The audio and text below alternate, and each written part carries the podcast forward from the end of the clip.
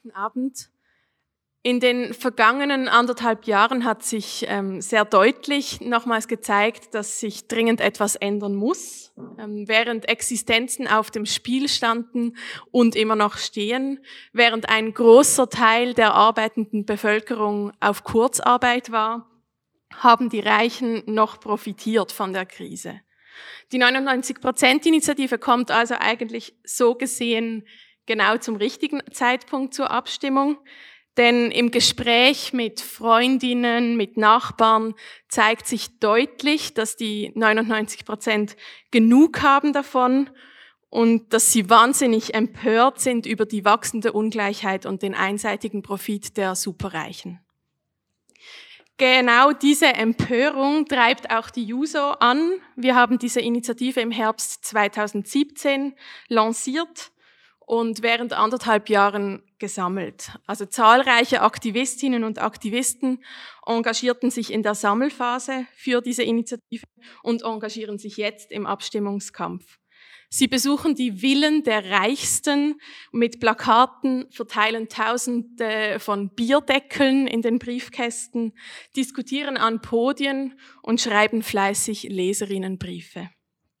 Doch die 99-Prozent-Initiative ist nicht nur ein Mobilisierungs- und Kampagnenkraftakt, der junge Menschen politisiert, sondern eben auch ein wichtiger Schritt für den öffentlichen Diskurs über Steuergerechtigkeit. Mit dieser Initiative geht die Linke steuerpolitisch in die Offensive, anstatt nur auf Steuerreformen zu reagieren und Steuergeschenke für die Reichsten abzuwehren. Schon während der Sammelphase war für die Juso und auch für das Denknetz klar, dass wir diese Diskussion mit einem Buchprojekt begleiten wollen. Die Herausgeberinnengruppe, bestehend aus Jusos und Denknetzaktiven, haben ähm, ein Büchlein konzipiert mit Beiträgen, die die Initiative aus unterschiedlichsten Aspekten beleuchtet und aufzeigt, wie auch die Steuerpolitik in der Schweiz in den vergangenen Jahren ausgesehen hat. Auch wird noch einmal erklärt, wie die Initiative genau funktioniert und wir setzen uns mit Fragen der Stabilität einer Demokratie bei wachsender Ungleichheit auseinander.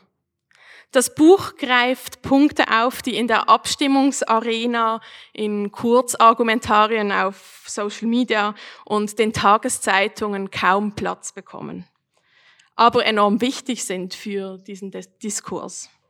Ich freue mich, dass die heutige Diskussionsrunde einige Fragen und Themen des Buchs aufgreift und ich danke allen, die an diesem Buch und der Organisation der heutigen Veranstaltung mitgearbeitet haben.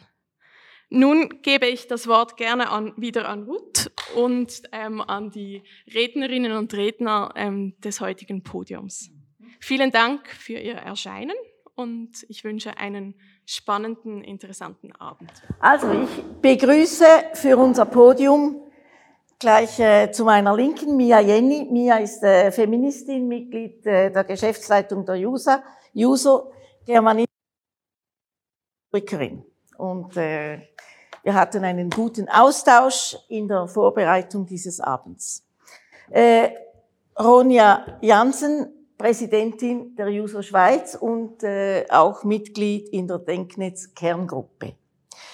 Äh, Neben Ronja äh, Robert Fluder, er ist äh, emeritierter Professor der Berner Fachhochschule, Departement Soziale Arbeit und dort äh, immer noch teilweise beschäftigt und Uli Mäder, emeritierter Professor für Soziologie an der Universität Basel und der Hochschule für Soziale Arbeit. Äh, wir werden jetzt ein Podiumsgespräch führen in somit drei Schwerpunktthemen. In einer ersten Runde geht es um Fragen, ja, wo manifestiert sich denn diese massive Ungleichheit? Äh, eine zweite Runde oder im zweiten äh, Teil wäre die Frage, ja, wie sieht das historisch aus? Hat das Tradition in der Schweiz? Und dann schließlich natürlich die Frage, okay, was verändert jetzt die Initiative und, und äh, wie was ist die Initiative, so Brücke zwischen äh, Steuer, Steuergerechtigkeit und Perspektiven einer linken Politik. Äh, wir werden ungefähr äh, so vielleicht 30 Minuten dieses Podium führen und möchten dann schon auch öffnen für äh, Ihre Fragen oder Kurzbeiträge. Okay, äh, wo und wie manifestiert sich in der Schweiz diese massive Ungleichheit, die eigentlich der Treiber für die Initiative ist? Und Mia, gerne gebe ich dir das Wort. Ja, ähm, danke vielmals. Äh, vielmals. Ich möchte gerne ähm, ganz unten beginnen bei der Grundlage. Und die Grundlage ist, dass wir in der Schweiz noch nicht einmal richtig begreifen oder dass die Schweiz noch nicht einmal richtig begriffen hat, was alles Arbeit ist.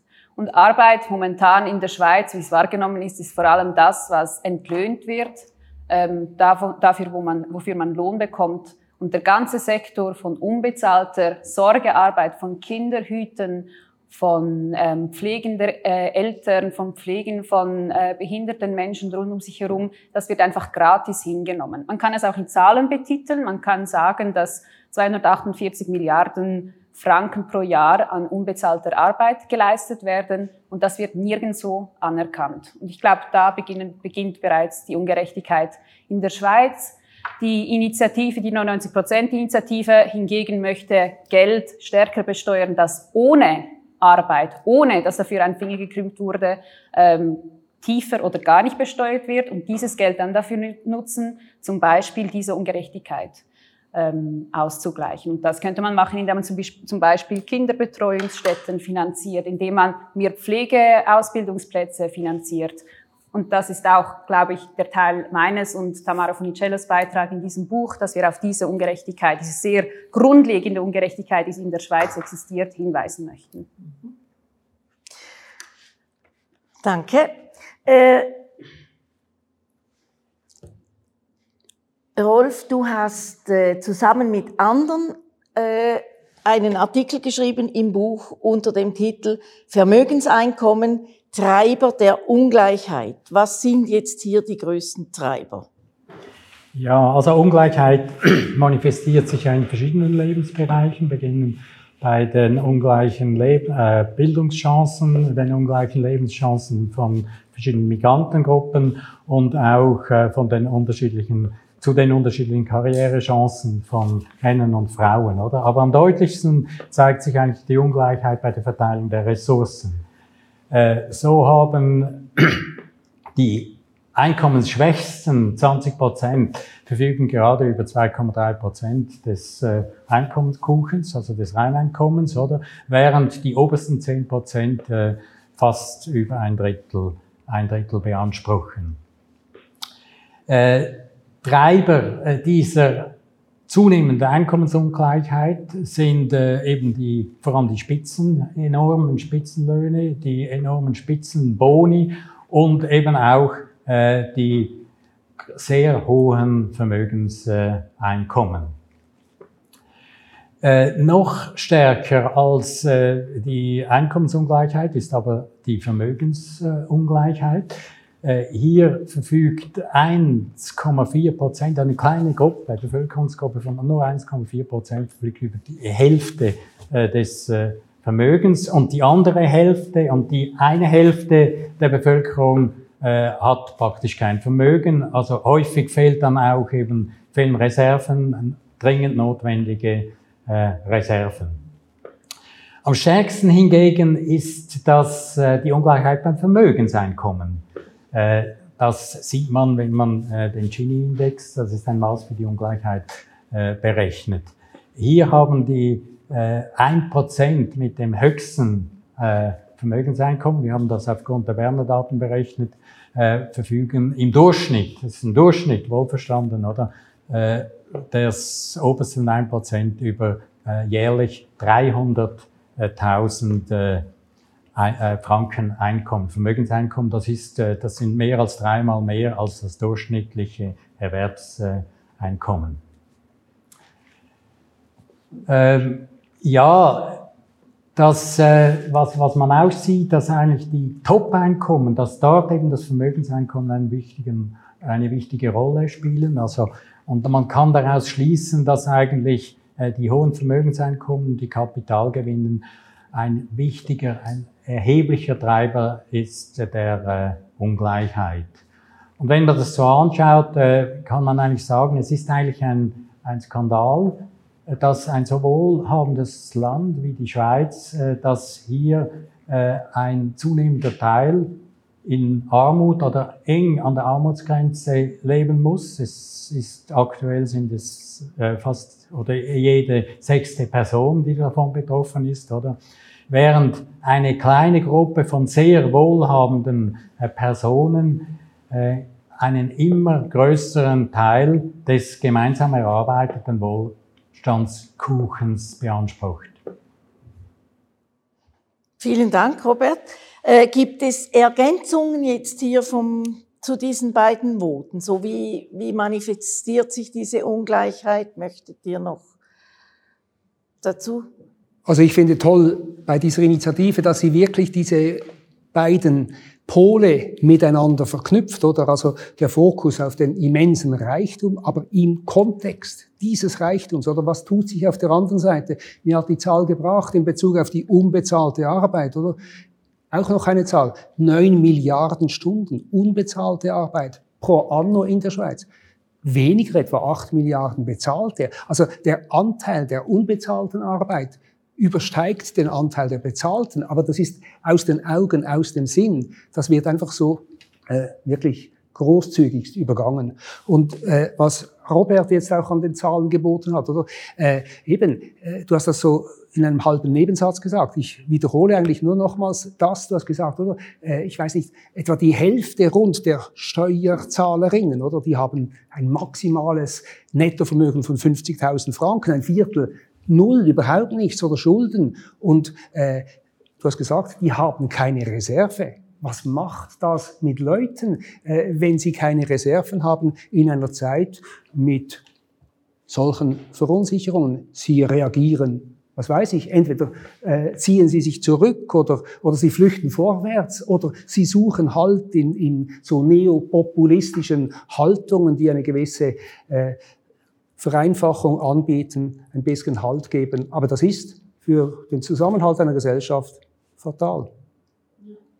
Was ich auch noch wichtig finde, ist, dass wir einfach in den letzten äh, Jahrzehnten insbesondere, aber auch vorher auch einen massiven Anstieg dieser Ungleichheiten ähm, beobachten konnten. Und ich glaube, das ist etwas, was mich auch extrem ähm, besorgt, auch weil sich diese Vermögensungleichheit ähm, zunehmend natürlich auch ähm, in politischer Macht manifestiert. Ähm, man äh, hat mit, mit viel Geld auch die Möglichkeit, ähm, Abstimmungen und Wahlen und Kampagnen und das ganze politische Klima, die Medien ähm, wesentlich zu, zu beeinflussen. Und ich glaube, wir sind an einem gefährlichen Punkt, ähm, weil man da droht, in eine negative Spirale zu kommen, ähm, in der äh, sich mehr Vermögen in den Händen der Reichsten sammelt, mehr Macht in den Händen der Reichsten ähm, sich sammelt und äh, das dann dazu führt, dass halt auch die Spielregeln zunehmend nach ähm, den Bedürfnissen und nach dem Gusto der Reichsten ausgestaltet werden. Wenn wir das in der Schweiz anschauen, dann ist das wirklich evident. Ähm, wenn wir die Liste anschauen von Vermögen oder von, von äh, Steuer, ähm, Privilegien, die eingeführt wurden und ähm, von Senkungen von, von Einkommenssteuern, Vermögenssteuern, Erbschaftssteuern in den letzten beiden Jahrzehnten, dann ähm, ist das wirklich sehr krass. Also alleine die, die ähm, Steuersenkungen für die Reichsten, von denen wir wissen, wie viel sie die öffentliche Hand gekostet haben, ähm, belaufen sich auf über ähm, fünf bis sechs Milliarden Franken pro Jahr. Und das ist ein, ein enormer Betrag. Und das sieht man auch daran, dass gerade eben die, das reichste eine Prozent auch wesentlich mehr ähm, verfügbares Einkommen heute zu, zur Verfügung hat, während gleichzeitig ähm, die, die Kaufkraft der, der der anderen Menschen, der normal verdienten Menschen, die von Lohn leben, eigentlich äh, in der Tendenz am, am Sinken ist, weil die Krankenkassenprämien ansteigen, ähm, weil die Mieten ansteigen, aber die Löhne halt gleichzeitig stagnieren. Und ich glaube, was sich auch gezeigt hat in, in den letzten Jahren und Jahrzehnten, ist auch, dass, also ich finde es zwar immer schwierig, ähm, also der Leistungsbegriff ist, glaube ich, grundsätzlich ein, ein, ein sehr schwieriger Begriff, aber wenn ich, den jetzt, ich werde den jetzt trotzdem kurz ähm, verwenden. Ich glaube, der Anteil von leistungslosen Einkommen, der hat in den in den letzten Jahren auch zugenommen. Einerseits sind da die Kapitaleinkommen, aber ein wichtiger Punkt sind auch die, die Erbschaften, die sich inzwischen ja wirklich auf rund 100 Milliarden Franken pro Jahr belaufen.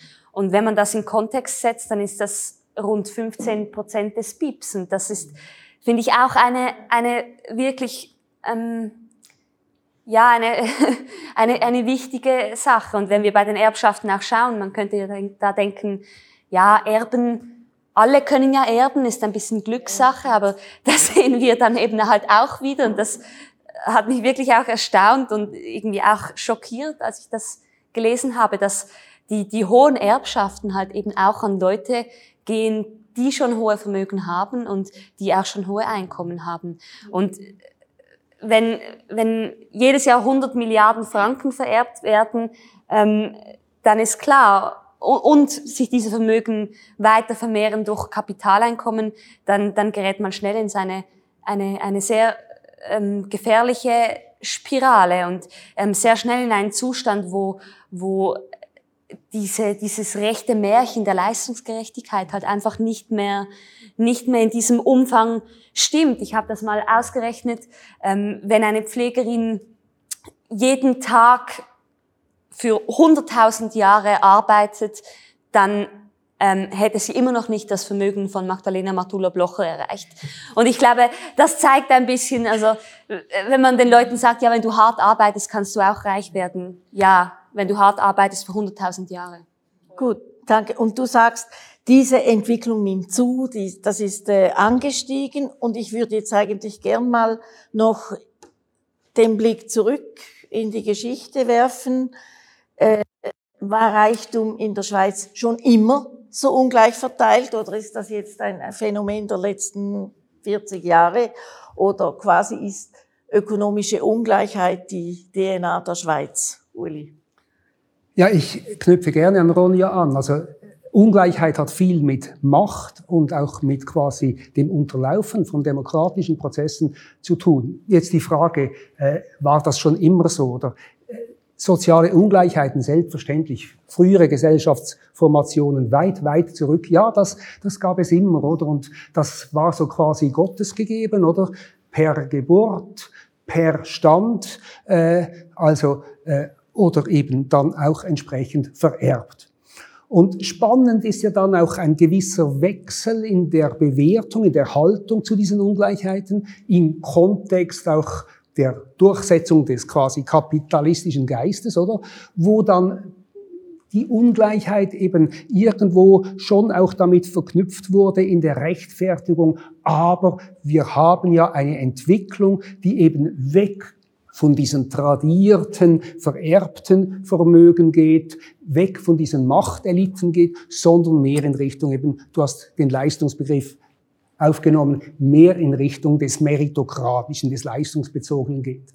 Das ist das eine. Und das andere, also äh, wenn noch frühere Verwaltungsrätinnen und Räte irgendwo gesagt haben, also ja, äh, too much darf es dann doch nicht werden, oder sonst gefährdet das ja den Arbeitsfrieden. Äh, so in einem neueren Dreif der Rechtfertigung, mehr des angelsächsischen Neoliberalismus, kam plötzlich eine eigentliche extrem positive Bewertung des Reichtums und auch der Ungleichheit. Also Ungleichheit, ja, bitteschön, natürlich gibt es das. Aber wo ist denn da das Problem, oder? Das dynamisiert doch unsere Gesellschaft. Ja, schön. Also jene, die am längeren Hebel sitzen, äh, die können von Dynamisierung reden. Äh, erwerbstätige Arme, für die ist es ein Horror. Und von daher können wir sagen, dass es schon eine Entwicklung gegeben hat, wenn wir so die 50er, 60er, 70er Jahre nehmen. Da hat jetzt mehr der rheinische Kapitalismus oder schon ein Stück mehr auf sozialen Ausgleich gelegt. In der Arbeiterinnenbewegung oder hoch die internationale Solidarität immer angelegt. Dann ist die christliche Soziallehre gekommen, die auch gesagt hat, ja, Selbstverantwortung ist wichtig, Subsidiarität ist wichtig, aber Oswald von Elbräuning, also der Jesuitenpaar, der noch die päpstliche Enzyklika 31, 1931 verfasst hat, die hat plötzlich gesagt, ja, also es gibt aber eigentlich keine Selbstverantwortung ohne Solidarität. Es braucht eine gute sozialstaatliche Infrastruktur, damit Anstrengungen zum Tragen kommen können. Also da wurde plötzlich der Blick etwas mehr auf äh, die, den sozialen Ausgleich gelegt und selbst im politischen Liberalismus, der politische Liberalismus, der dann eher argumentiert hat, John Rawls noch in den 70er Jahren, Arbeit ist wichtig, aber wir müssen das irgendwo in einem ausgewogenen Verhältnis haben zum Kapital. Also das hat sich verändert, so in diesem früheren Geist des Kapitalismus. Wenn wir das heute einem angelsächsischen Neoliberalen sagen, dann hören wir, das ist doch naiv, weil wie viel Wert die Arbeit hat, das sagt uns doch der Markt. Also da kommt so eine neue Gläubigkeit, die an eben diese Zunahme der sozialen Ungleichheit legitimiert. Und das ist für mich etwas ganz Entscheidendes. Das ist ein Paradigmenwechsel. Da hat sich etwas verändert. Und das führt dazu, oder, äh, finanzgetrieben, oder Geld, Geld und nochmals Geld. Also, der politische Liberalismus ist nicht ganz weg, aber der angelsächsische äh, Neoliberalismus, der forciert und strapaziert die Konkurrenz und das führt dazu und legitimiert äh, eine Zunahme der sozialen Ungleichheit. Und wenn es immer geheißen hat, noch in den 50er Jahren, auch in der Soziologie, wir gehen in Richtung einer nivellierten Mittelstandsgesellschaft. Ja, denkste, also wir haben heute, oder wir gehen mehr in Richtung des Meritokratischen. Also du hast es angesprochen, Ronja, wenn wir die Erbschaften nehmen, die haben wieder eine zunehmende Bedeutung. Jeder zweite Vermögensfranken, sogar mittlerweile schon mehr, ist ein Vererbter. Und äh, wenn wir dann noch äh, die Beispiele der größten Unternehmerinnen und Unternehmer nehmen bei uns, dann sind die Anteile noch viel größer. Also von daher Paradigmenwechsel. Äh, es ist ein massives Überlagern eines politisch-liberalen Verständnisses, das einmal auch einen gewissen Zusammenhalt mit konstituiert hat durch ein neoliberal angelsächsisches Prinzip, an dem sich leider, leider eben auch äh, äh die Schweiz zunehmend in den letzten gut 30 Jahren orientiert. Ronja, was macht die Initiative? Was, was bewirkt sie? Wo können wir hier ansetzen? Du bringst das ja auch so stark in den Zusammenhang mit Demokratie, mit einer radikalen Demokratie, mit linken Perspektiven. Ich denke. Ja, absolut. Ich glaube, da gibt es ähm, für verschiedene Ebenen. Ähm, ich glaube einerseits die, die ganz realen Auswirkungen, die diese Initiative haben kann. Ähm, diese Initiative kann eine Trendwende, sage ich mal, bedeuten, eine Kehrtwende. Und ich glaube, die hat die Schweiz bitter nötig, wenn wir schauen, dass die Rechten ähm, und die Reichen schon jetzt wieder dran sind, irgendwelche Steuergeschenke für, für ähm, Superreiche zu schnüren, dann ist das wirklich nötig, auch äh, dieses Zeichen an sich überhaupt.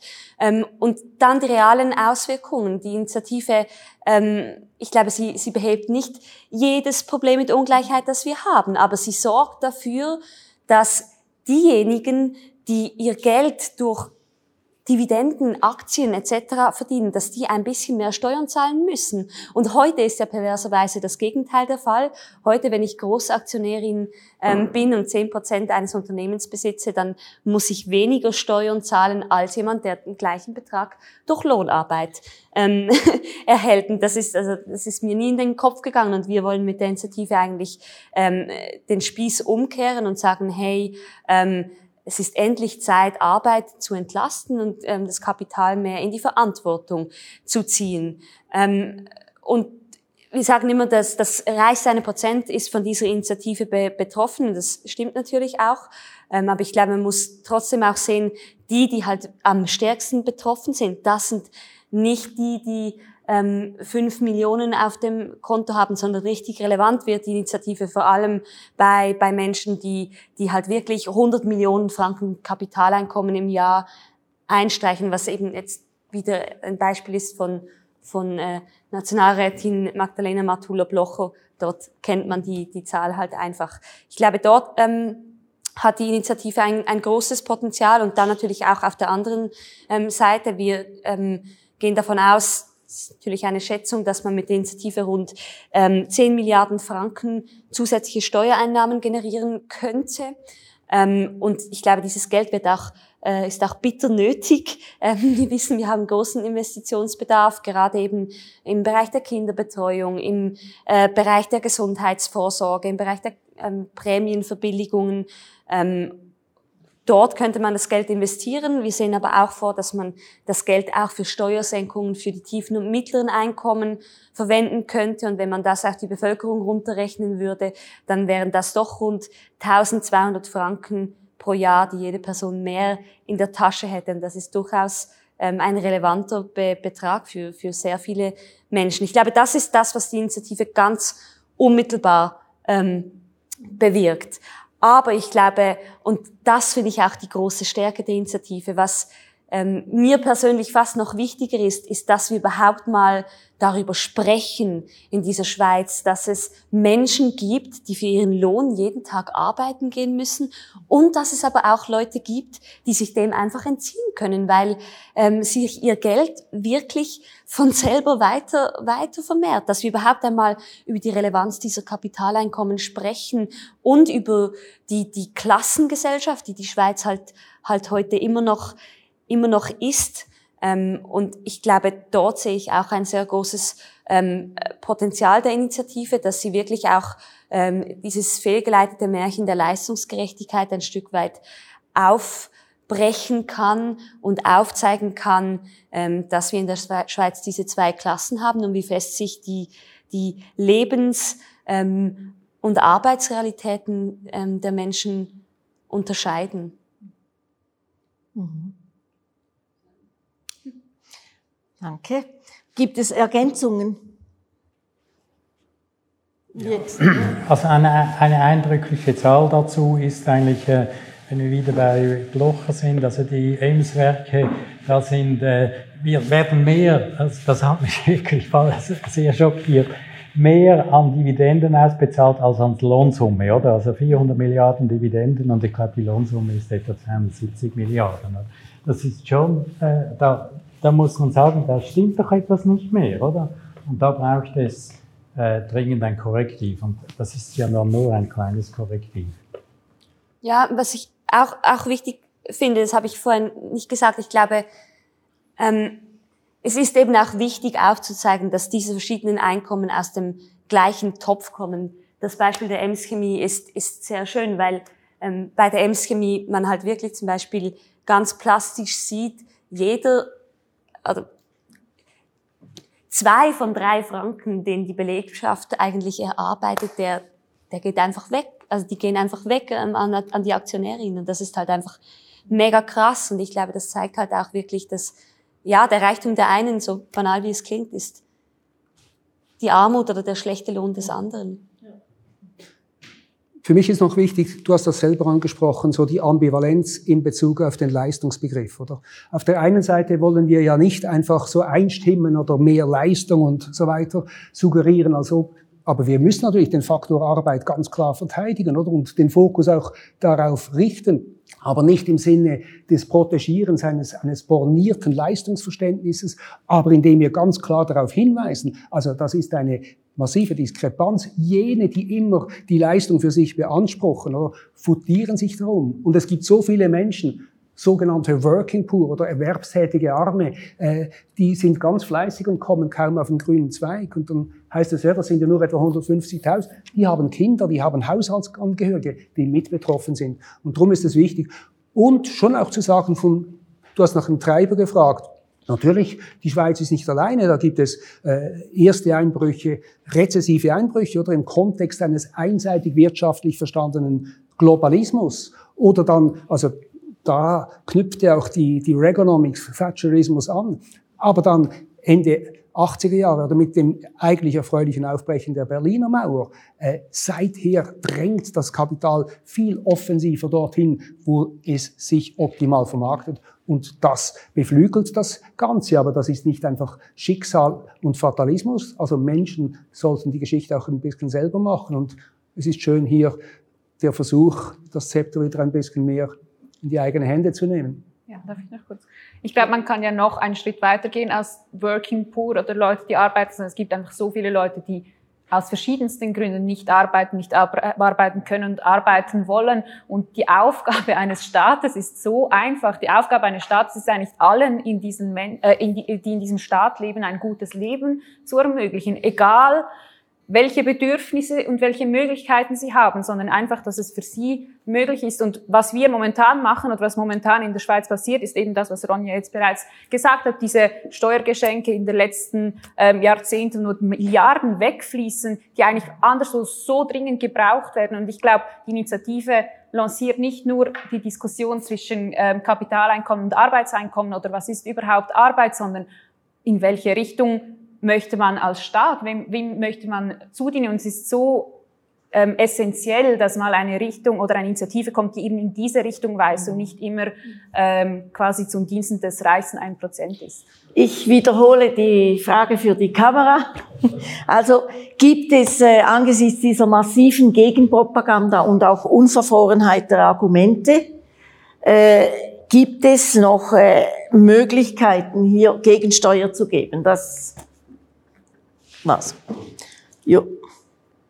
Ja, also ich, ich glaube, also ich finde das auch extrem frustrierend, weil jedes Mal, wenn die Linke eine Initiative macht, dann kommt, ah ja, hm, irgendwie habt ihr das falsch umgesetzt oder so und irgendwie sterben alle KMUs am Schluss.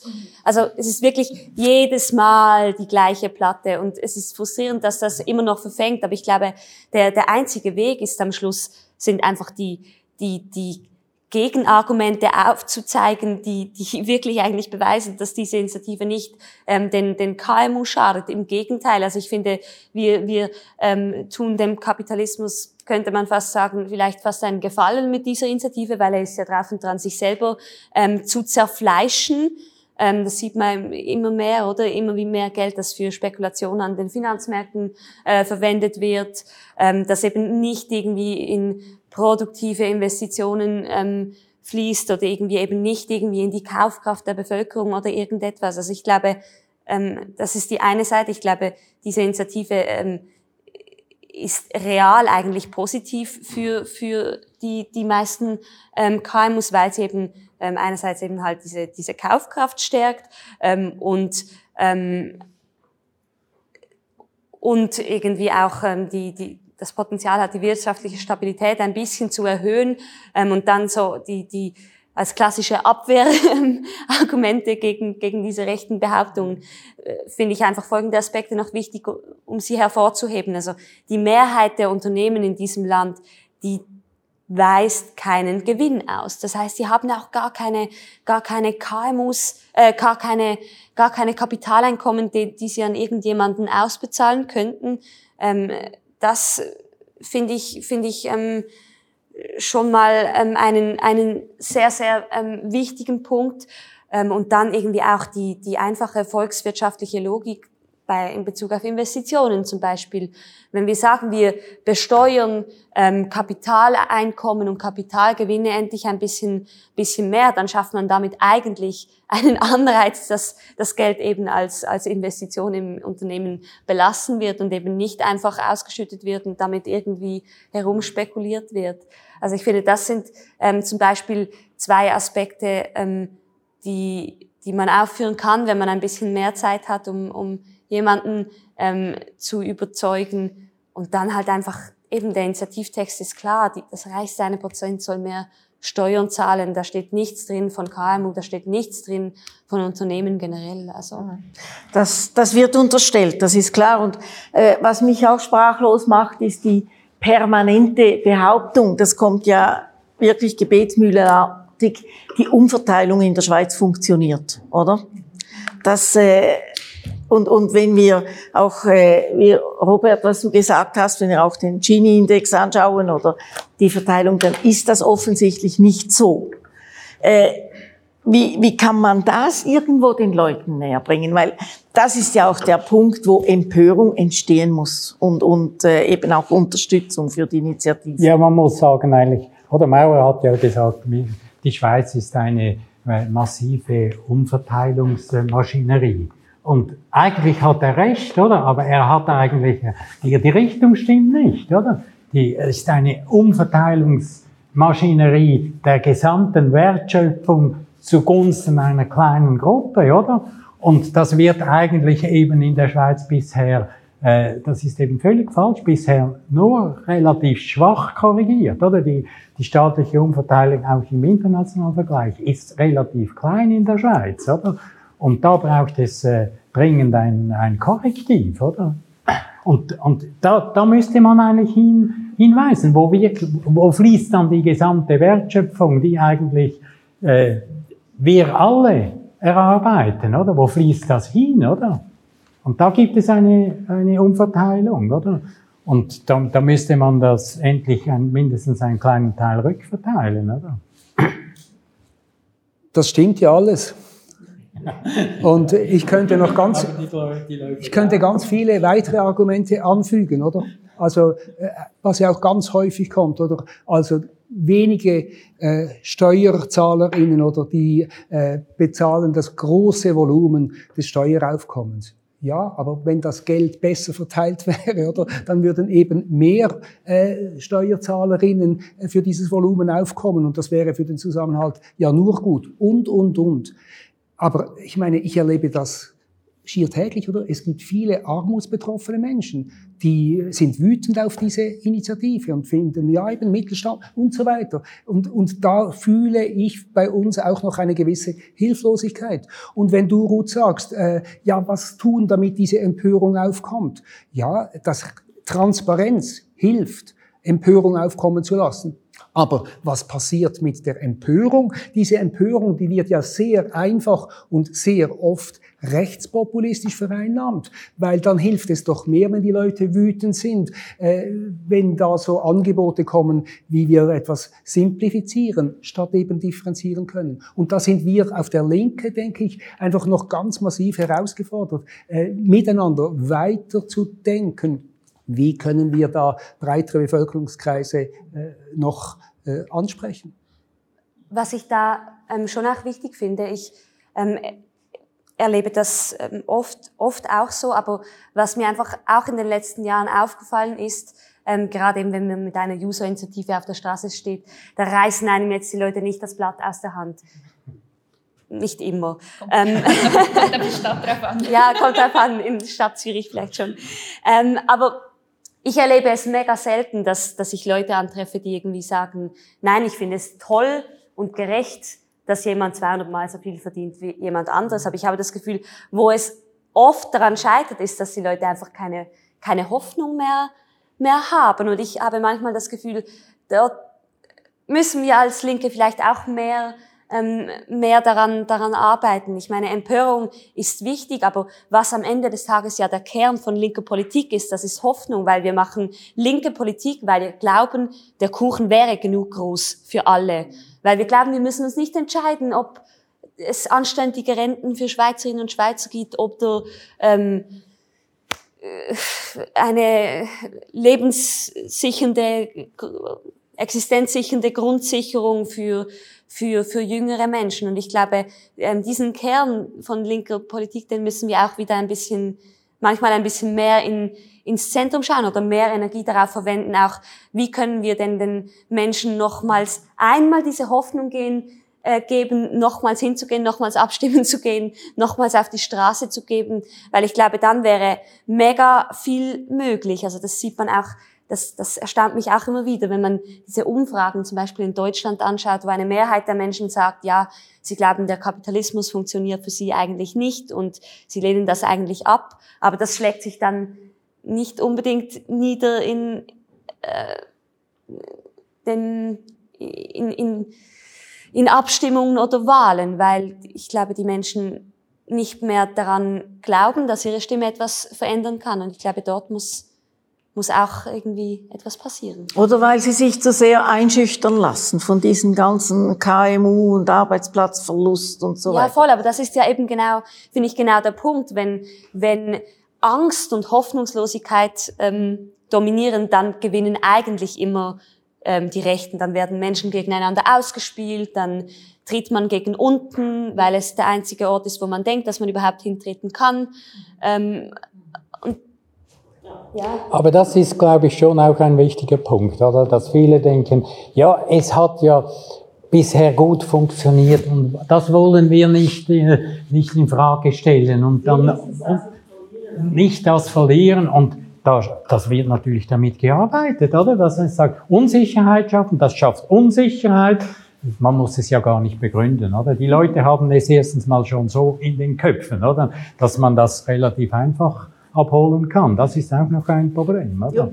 Jetzt äh, hat sich Mia gemeldet und dann haben wir eine Wortmeldung aus dem Publikum. Mia, bitte. Ich möchte trotzdem nochmals zurückkommen auf die Empörung. Ich glaube, wir beackern als Linke das Feld der Empörung viel zu selten auch. Also diese Initiative, die weist jetzt gerade darauf hin, dass es eben diese Ungleichheit gibt und das und macht das, äh, das reichste eine Prozent sichtbar. Und ich glaube, es gibt viel zu wenige solche Initiativen, Bewegungen etc., die darauf hinweisen. Und es wird jetzt nicht, selbst wenn diese Initiative angenommen wird, werden wir das Problem nicht gelöst haben. Und ich glaube, was, was sehr wichtig ist, dass wir sehr viel weniger in dieser Defensivposition bleiben, sondern vielmehr uns getrauen, in die Offensive zu gehen. Und da, dann haben wir auch die Chance und die, die Zeit, damit zu skizzieren, was wir überhaupt für eine Gesellschaft wollen und was diese Alternative dann eigentlich wäre. Und das Zweite ist schon auch, also wir dürfen ja nicht unterschätzen, wie stark Bewegungen in der Schweiz mittlerweile sind. Die Verknüpfung mit einer Klimabewegung, mit einer feministischen Bewegung ist essentiell.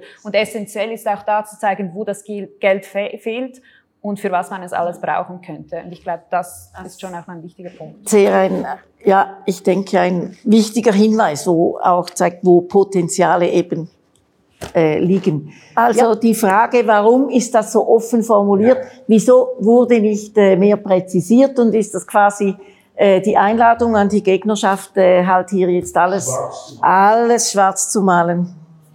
Ja. Ja, ich glaube, die, die Initiative, das, das stimmt natürlich, ist ähm, relativ offen ähm, formuliert, aber ich glaube, das ist immer ein bisschen, bisschen ein, ein Abwägen und wir haben uns ähm, dazu entschieden, ähm, da wirklich zu versuchen, das Wesentliche einfach nur in diesen Initiativtext zu schreiben und aber trotzdem auch ähm, daneben aufzuzeigen, wie wir uns diese Umsetzung vorstellen. Und ich, ich ähm, also ich, ich verstehe diese, also ich, ich verstehe diese Sorge oder diese Kritik, aber ich habe auch den Eindruck, dass, also man kann es den Rechten eigentlich nicht wirklich recht machen. Also weil entweder wird gesagt, das ist alles viel zu detailliert und sowieso, hm, oder es wird gesagt, es ist alles viel, viel zu vage und wir sind jetzt auf dieser Seite, wo es ähm, als viel zu, zu vage gilt. Das ist, glaube ich, der eine Punkt. Und der andere Punkt ist für mich auch, ich habe auch nicht die, den Eindruck, dass wenn wir jetzt das mega spezifisch reingeschrieben hätten oder noch spezifischer reingeschrieben hätten, dann habe ich das Gefühl, dann, dann hätten wir andere Flanken offen, die, wo man uns versuchen würde, einen Strick daraus zu, zu drehen, wo man sagen würde, oh, das macht das Ganze jetzt noch schlimmer und deswegen ähm, ist auch noch, ich weiß auch nicht, sind jetzt auch noch Katzenbabys betroffen ja. und keine Ahnung, was, was alles. Ähm, ich, ich glaube, dass ist oft einfach auch ein bisschen eine, eine, eine, eine Ausrede und die Angriffe, die, die kommen sowieso, egal was man da reinschreibt. So, man kann es den Rechten nicht recht machen, sondern man macht es ihnen links, oder? Ja. Das ist, äh, ja. Also ich denke, das ist das Wesentliche gesagt. Ich würde gerne aber nochmals auf äh, den ersten Teil deiner Intervention zurückkommen, wo du quasi sagst, ja, also eben in der Empörung, da hapert es auch ein bisschen in der Schweiz ohnehin. Es gibt ganz viel Empörung. Ich meine, wir haben äh, Studien gemacht über Working Poor und ich würde meinen, mit der Zunahme der Transparenz über soziale Ungleichheiten äh, hat auch die Wut zugenommen. Und das ist ein Potenzial. Und ich stimme dir völlig zu, das ist wichtig, äh, auch äh, dass Wut aufkommen soll und äh, dass wir auch in unseren Argumenten dazu beitragen. Aber wir können als Linke nicht dabei stehen bleiben, oder? Sondern es braucht äh, Ronny hat das gesagt, auch etwas Weiterführendes, etwas Hoffnungsvolles, etwas, das zeigt, es ist heute und morgen auch möglich. Das hilft, oder? Also äh, wenn wir jetzt einfach äh, Linkspopulismus machen und die Wut noch mehr befeuern, äh, das alleine das bringt wenig, wenn nicht weiterführende Schritte möglich sind, eben in die linke Richtung, in die richtige Richtung.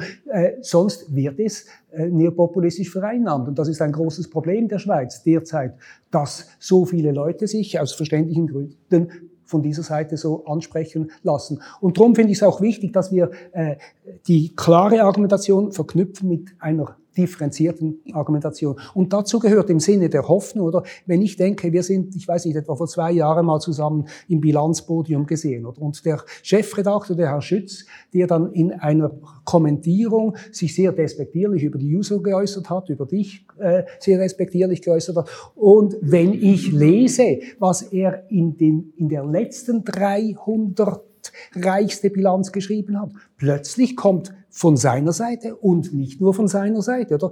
Das klare Eingeständnis, ja, diese sozialen Ungleichheiten haben zugenommen. Der Diskurs vor drei Jahren in Bezug auf diesen Punkt war ein anderer. Da wurde bei jedem Podium das eigentlich prinzipiell mal negiert mit irgendwelchen Kommastellen, oder? Und heute, und das würde ich sagen, das ist auch ein Verdienst äh, der sozialen und der linken Kräfte, in den Argumentationen hier einfach äh, auch besser überzeugt zu haben.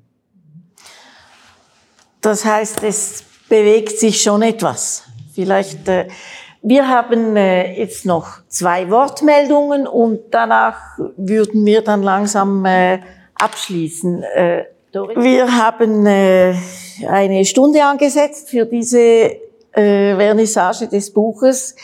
Äh, vielleicht, äh, es war oft jetzt auch die Rede von Potenzial und von Hoffnung. Und auch äh, Hoffnung als äh, Prinzip von äh, linker Politik. Und äh, meine Frage, so ein ganzes, ganz kurzes Votum, was ist jetzt eure Hoffnung für die nächsten vier Wochen und darüber hinaus natürlich? Hoffnung. Kann man da was sagen? Und darüber hinaus, sicher. Also als, als Person, als Teil der Geschäftsleitung der User Schweiz, die sehr fest in dieser Kampagne impliziert ist, ähm, ist die Hoffnung, dass wir eben genau das schaffen mit dieser Emotionalisierung, dass wir das schaffen, ähm, dass die Leute sich als die 99 Prozent identifizieren und merken, ah doch, es gibt einen Unterschied zwischen dem einen Prozent und dem 99 Prozent und wir gehören auf diese Seite. Ähm, und dass dieses Bewusstsein von Kapitaleinkommen, Arbeitseinkommen, Arbeit versus auf der faulen Haut liegen, wenn man das jetzt so populistisch formulieren mag, dass das das gibt und dass das, der Begriff der 99 Prozent auch länger bestehen bleibt und dass das ein Potenzial ist, das man auch später ausschöpfen kann. Einfach noch anschließend auch an das. Danke. Also ich frage mich manchmal, wie, weshalb ich noch so hoffnungsvoll bin. Äh, it's getting worse, also könnte ich eine ganze Stunde berichten. Aber äh, ich freue mich jeden Tag auch über ganz vielfältige Initiativen, auch von Jüngeren, die einfach da und dort, du hast die Umweltfrage angesprochen und, und, und. Ich könnte jetzt mehrere aufzählen. Das freut mich. Und auch in der Argumentation, oder? Äh, wir Oldies äh, kommen zum Teil noch so von homogenisierteren sozialen Strukturen, noch mehr so im oder und in Klarheiten. Das hat viele Vorteile und das hat auch sein Gutes. Aber heute freue ich mich auch äh, über sehr differenzierte Argumentationen, sehr bewusst vorgenommen. Und äh, ja, go ahead. Schön, danke. Also meine Hoffnung ist, dass damit ein Prozess angestoßen wird, der dann weitergeht, oder? Und äh, also daneben natürlich, dass ich hoffe, dass die Initiative angenommen wird. Ronja, darf ich dir das letzte Wort geben? Ja, also damit es jetzt gesagt ist, also wir wollen natürlich gewinnen ähm, Ende September. Und ich glaube, sonst, ähm, ich glaube, für mich geht es am Ende wirklich auch darum, diesem, diesem diffusen Gefühl von irgendetwas läuft falsch in dieser Welt irgendwie einen Kontext geben zu können ähm, und ein Instrument zu geben der, der politischen Einordnung eben. Ich glaube, das hat viel mit Klassen ähm, Bewusstsein irgendwie, irgendwie auch zu tun. Und ich glaube, das ist für mich mega wichtig. Ich glaube, für mich ist das Ziel dieser Initiative nicht unbedingt, den Leuten zu erzählen, wie schlecht es ihnen geht, sondern zu sagen, hey, schau, das hat politische Gründe und es braucht politische Antworten darauf.